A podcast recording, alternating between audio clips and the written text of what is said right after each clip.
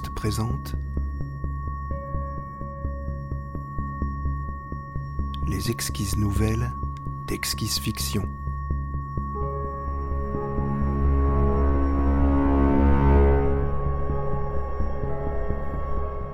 Une histoire créée et lue par Loli du podcast Je compte jusqu'à toi.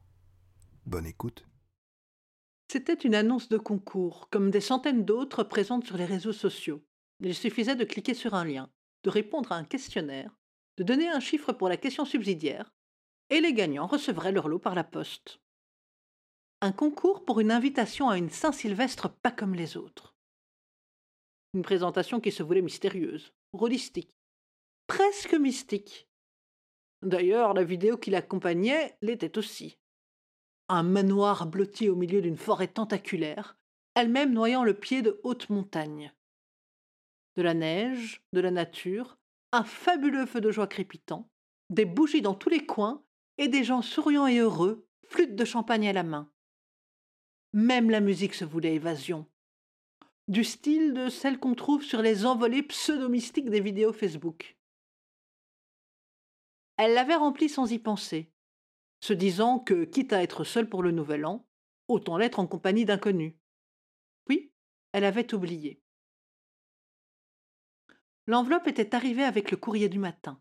Une grosse enveloppe jaune, matelassée. L'adresse était calligraphiée à l'encre noire. Quand elle l'a ouverte, un ticket de train est tombé à ses pieds. Il y avait aussi un plan dessiné, une liste de choses à emporter, dont ses papiers d'identité et le contenu de la missive dans une enveloppe plus petite et scellée par un cachet de cire rouge orné d'un sceau alambiqué, le carton d'invitation, lui aussi écrit à la main, d'une écriture ronde et élégante. Madame, nous sommes heureux de vous annoncer que votre candidature a été retenue pour la soirée Saint-Sylvestre à Caliban House. Veuillez prendre en compte que la fête durera deux jours et vous équiper en conséquence. Sachez aussi que dans un souci de discrétion, et de bien-être pour nos invités et pour nous-mêmes, organisateurs, téléphones portables, appareils photo et autres objets électroniques seront interdits dans tout le domaine. Nous vous recommandons donc de ne pas les prendre avec vous. Dans le cas contraire, nous serions contraints de vous les confisquer dès votre arrivée au domaine de Caliburn House. Veuillez aussi nous réexpédier au plus vite le document fourni avec cette invitation concernant votre devoir de discrétion sur tous les événements prévus durant ce réveillon, et ce, jusqu'au 2 janvier prochain. En l'absence de celui-ci, nous serions dans l'obligation de refuser votre présence sur le domaine. Vous trouverez 6 juin votre billet de train et l'horaire des navettes vers le lieu de la fête. Nous espérons vous faire vivre un réveillon magique et inoubliable. Dans l'attente de votre réponse rapide, veuillez recevoir, madame, toute la considération de nos sentiments les plus distingués. Une signature soignée mais illisible complétait l'invitation. Les jours entre mi-décembre et la fin du mois se sont enchaînés dans un tourbillon de paillettes, de bonne nourriture et de cadeaux dispendieux offerts à elle-même. Son cynisme naturel aurait parlé de l'avantage d'être seule et sans enfant. Le matin du 30, son sac était bouclé, son téléphone restait chez elle. De toute façon, à part les numéros de son patron et de son médecin traitant, son répertoire était vide.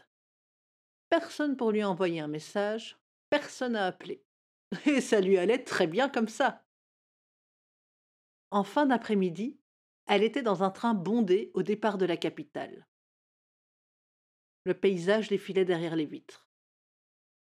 D'abord urbain, avec ses maisons collées les unes aux autres, puis s'espacant peu à peu, pour finir remplacé par des champs plats et monotones, où de temps à autre surgissait un hameau de petites maisons, pelotonnées les unes contre les autres. Le train se vidait peu à peu. Vers vingt et une heures, elle s'était endormie, bercée par ses ronronnements. Quand elle s'était réveillée, plusieurs heures plus tard, les cultures avaient été remplacées par des forêts denses et touffues, et on devinait au loin des pans de montagnes abruptes.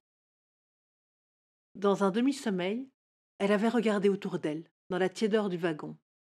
Pas un mouvement. Pour l'heure, elle était seule et tranquille, tandis que le train poursuivait dans un silence ouaté sa route. Le front appuyé contre la vitre, elle regardait le paysage défiler. La lune était pleine, nimbant le paysage d'une lueur surnaturelle. Puis, doucement, la neige s'était mise à tomber. D'abord un petit flocon, par-ci, par-là, puis de plus en plus de rues. Quand finalement le train s'était arrêté au terminus, sa destination, c'était un véritable blizzard qui sévissait. Le quai était couvert d'une épaisse couche de neige fraîche, dans laquelle elle s'enfonça jusqu'aux chevilles. Plusieurs personnes descendirent en même temps qu'elle. Des silhouettes grises, encapuchonnées, chahutées par le vent et les flocons, bataillant avec leurs bagages. Un homme de grande taille à l'air sévère, revêtu d'une redingante sombre, d'une longue écharpe et d'un haut de forme noire, les attendait au bout du quai, une lampe tempête à la main. Sans un mot, il prit leur invitation, les différents papiers, les fouilla à la recherche du moindre objet technologique et les conduisit vers deux diligences, attelées à de vigoureux chevaux. Un autre cocher, dans le même accoutrement, se tenait raide et taciturne à côté des équipages. Frigorifiés et silencieux, ils s'engouffrent dans les voitures. Les percherons s'ébranlent d'un pas lent dans la tourmente. Ballottés de droite à gauche, les passagers s'entre-regardent, fixent leurs chaussures, se raclent la gorge nerveusement. Ils sont six, trois hommes, trois femmes. Assis sur les banquettes, les mains sagement posées sur les genoux, sans smartphone ni livre pour s'occuper. Dehors, le vent déferle en rafales violentes. Elle s'éclaircit la gorge et brise le silence pesant. Eh bien, quelle tempête On se croirait presque dans un film d'aventure dans le Pôle Express. J'espère qu'on ne nous fera pas faire une course d'orientation dans ce blizzard. Je veux bien qu'on nous ait promis un réveillon excitant comme jamais, mais là ce serait un petit peu trop. Un homme lui répond en souriant. Oui, ou alors qu'en fait la piste de danse soit dehors, une énorme patinoire. Vous imaginez avec ce vent? En plus, je n'ai aucun équilibre. Il faudrait me ramasser tout le temps. Ah, on aurait déjà chaud, c'est déjà ça. Et puis, nos boissons resteraient fraîches. Une autre enchérie. Et ils nous demanderont de nous réchauffer en coupant le bois nous-mêmes. Je ne suis même pas sûre qu'il y ait l'électricité dans ce trou perdu. Par contre, je suis sûre que le paysage en vaut vraiment la peine. Ou bien ils ont peut-être des vélos pour nous faire pédaler et avoir notre propre électricité. Si vous me fournissez un petit four et champagne, je veux bien prendre le premier tour. Elle regarda l'homme qui venait de parler. Des yeux noisettes pétillants, les cheveux ébouriffés couverts de neige en train de fondre, et un grand sourire. Il a l'air sympa. Ces simples petites phrases brisèrent la glace. L'ambiance se fait décontracter. À la fin du voyage, ils savaient qui était qui et les grandes lignes de leurs occupations.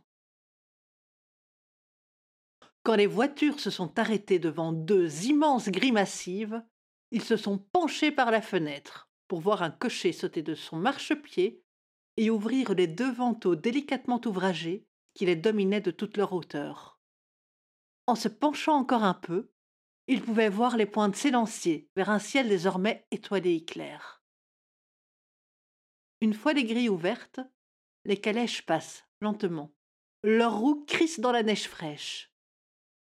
Un arrêt à nouveau. Les cochers referment les grilles dans un claquement assourdissant. Devant eux, sur le chemin enneigé coupant la forêt en deux, des torches enflammées posées à distance régulière illuminent la scène d'une lueur féerique. Encore quelques minutes et dans un dernier virage, la demeure se dévoile devant eux. Ils descendent de voiture, regardent tout autour d'eux. Dans la nuit piquée d'étoiles, ils voient d'abord la fontaine, gelée, l'imposant escalier en pierre, le porche majestueux, puis la demeure, immense. La première aile, flanquée d'une tour, les toits pointus, les cheminées crachant un filet de fumée et les fenêtres innombrables. Derrière certaines, la lueur tremblotonne de bougies. la deuxième aile tout aussi immense qui rappelle le style victorien. En arrière-plan, le jardin recouvert de neige. Les branches des arbres pliées sous le poids de celles-ci, les rosiers endormis, les buissons taillés dont les formes sont rendues indistinctes par la poudreuse. Et partout, des petits îlots de lumière, des photophores. Tout dans ce paysage respire le calme, la tranquillité. La double porte en bois massif dans laquelle on pourrait faire passer un camion sans problème s'ouvre sur leurs hôtes tout sourire, qui font de grands gestes des bras pour les inviter à entrer. Un couple d'âge indéfini, en habit victorien.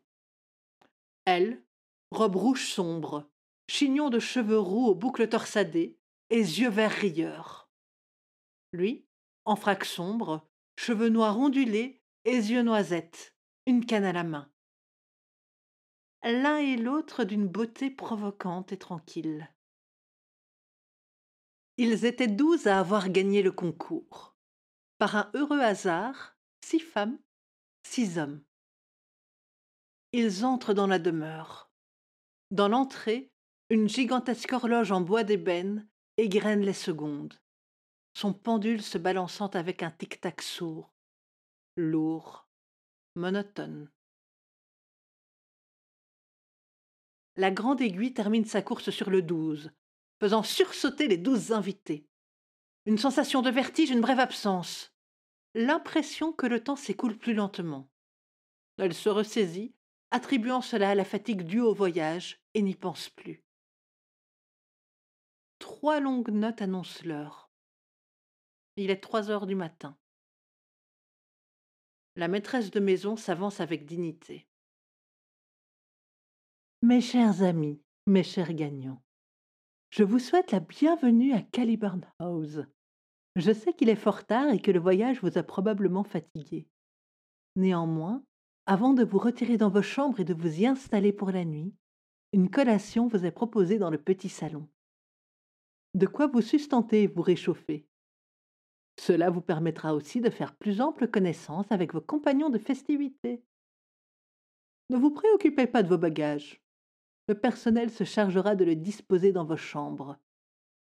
Le programme de la journée et les différentes activités proposées vous sera fourni dès demain matin, quand vous descendrez prendre votre petit déjeuner à 9 heures ici même. Je vous souhaite déjà une bonne et reposante nuit. Après un bref signe de tête, elle saisit le bras de son acolyte et tous les deux se retirent, laissant les douze gagnants interloqués. La nuit se passe dans une chambre confortablement meublée et dans la chaleur et le crépitement d'une belle flambée. Elle se glisse entre les draps frais et ne tarde pas à plonger dans un profond sommeil. L'horloge d'ébène sonne les neuf coups de l'heure. Les invités se retrouvent dans la salle à manger. Un généreux petit déjeuner est disposé sur la grande table. Pain de différentes sortes, eux cuisinés d'inventives façons, bacon grillé à souhait, céréales, crêpes, pancakes, une gargantuesque et somptueuse table de petit déjeuner, et plus encore. Tous les convives discutent entre eux, apprennent à se connaître. La journée les embarque dans une farandole de jeux, de promenades et de divertissements variés. Quand l'horloge sonne les 18 heures, ils sont tous dans le grand salon. Un feu crépite dans l'âtre. De nombreuses bouteilles de champagne attendent d'être sabrées. Les convives sont installés dans de confortables fauteuils, tapissés de velours rouge. Huîtres, homards préparés avec faste, petits fours succulents et zakouski aux ingrédients recherchés attendent les gourmets. Les discussions vont bon train. On mange, on boit, le temps passe agréablement. L'horloge sonne 21 heures. Les fauteuils sont repoussés dans les coins. Place à la danse.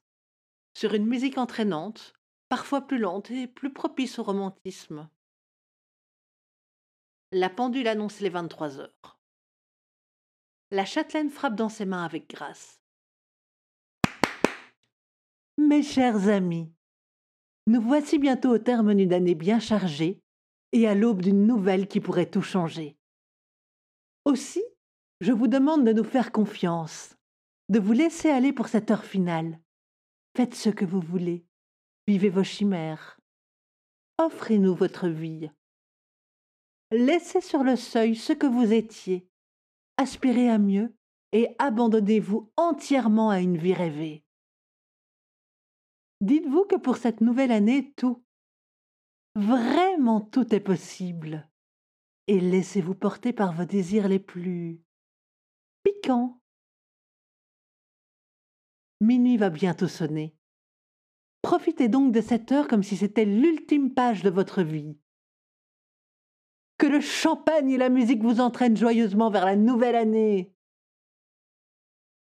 Un tonnerre d'applaudissements répond à ce discours. Les convives, pour la plupart déjà fort éméchés, opinent du chef et lèvent leur verre en l'honneur de la maîtresse de maison.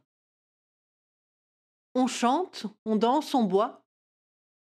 Les minutes s'égrènent lentement. Tous les yeux sont fixés sur la pendule, dans l'entrée. Verre à la main, il décompte les dernières secondes.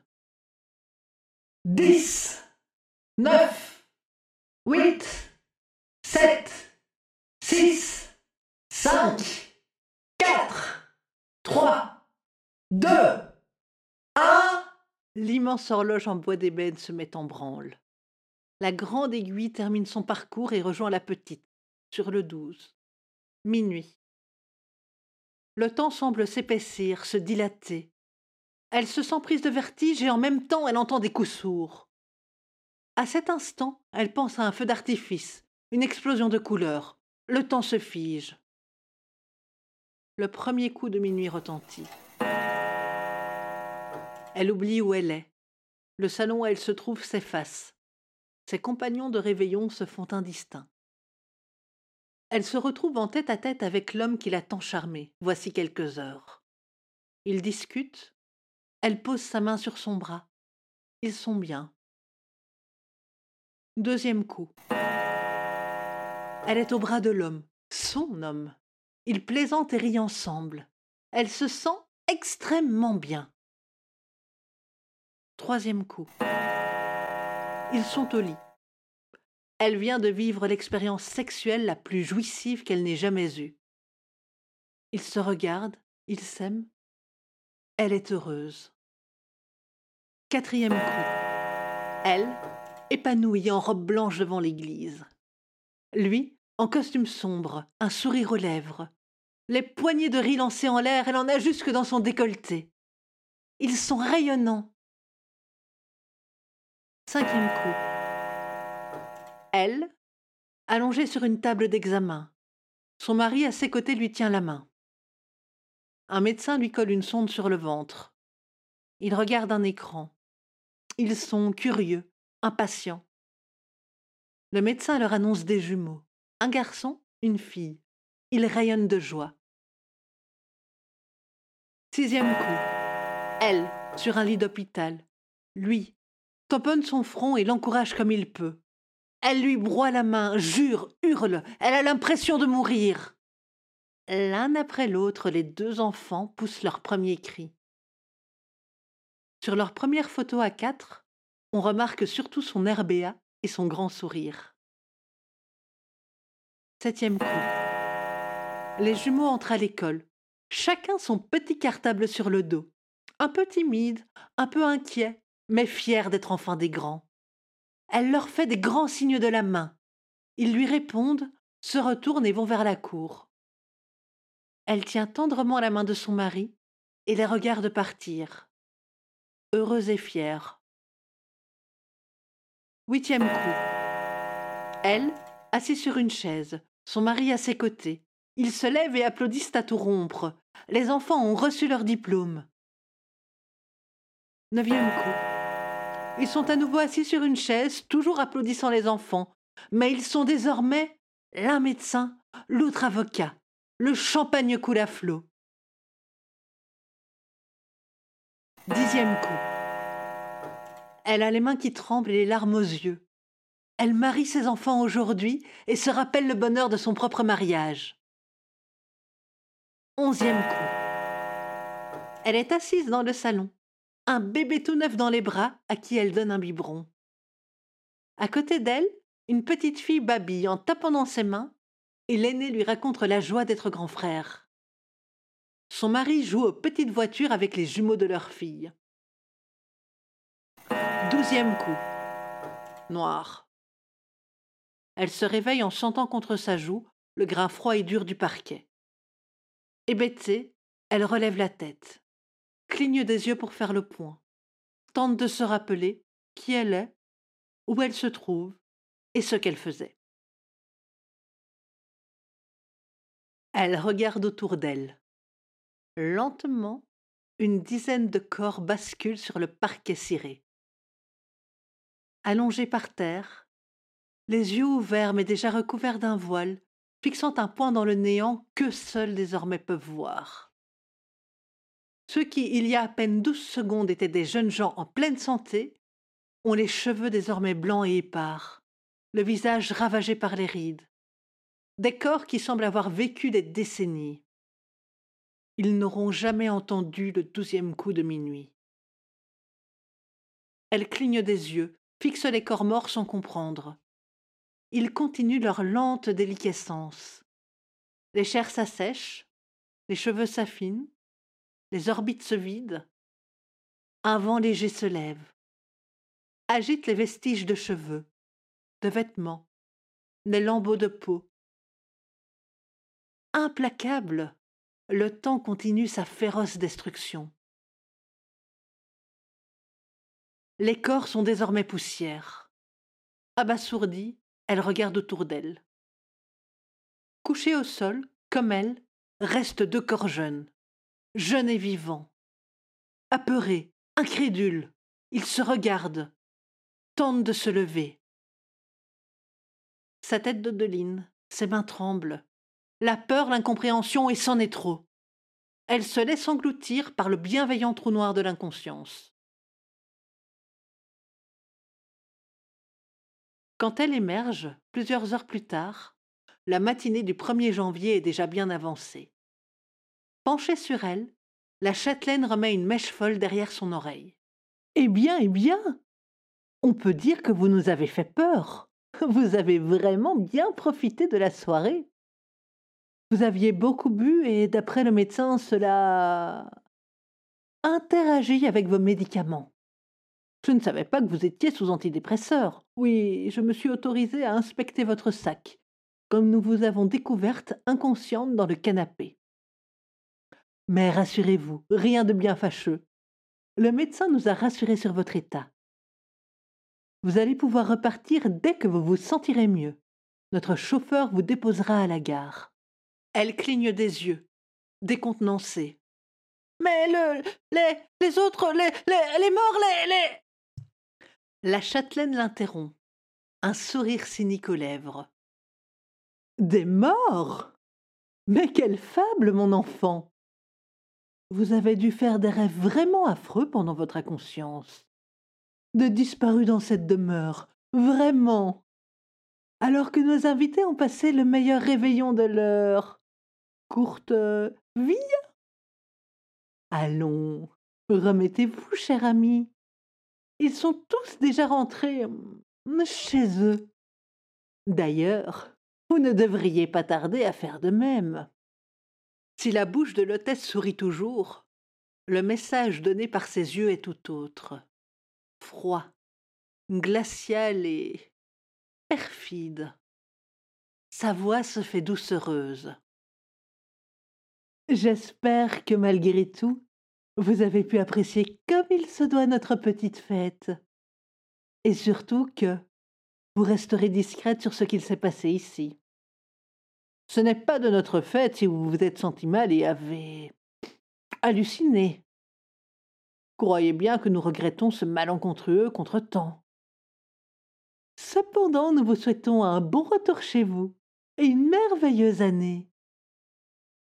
Dans la soirée, confortablement installés dans leur salon, les propriétaires de Caliban House, main dans la main, regarde le soleil couchant au travers des vitraux des hautes fenêtres de la pièce. Neuf sur douze. C'est à peine rassasiant, mon aimé. Je pense qu'il va falloir adapter la vie de rêve que nous proposons ou nous renseigner un peu plus sur nos proies. Il faut croire qu'en cet homme moderne, c'est si monstrueusement vintage. Ce besoin d'une vie tranquille, auprès d'un conjoint charmant et d'enfants gracieux. Il faut avouer que cette race humaine est tout bonnement fascinante. Mais ne vous inquiétez pas, ma reine. D'ici l'année prochaine, nous aurons trouvé. Il reste si prévisible malgré tout. Le plaisir de la chasse n'en sera que plus grand. Dehors, la neige s'est remise à tomber à gros flocons, masquant les derniers vestiges de lumière. Thank you.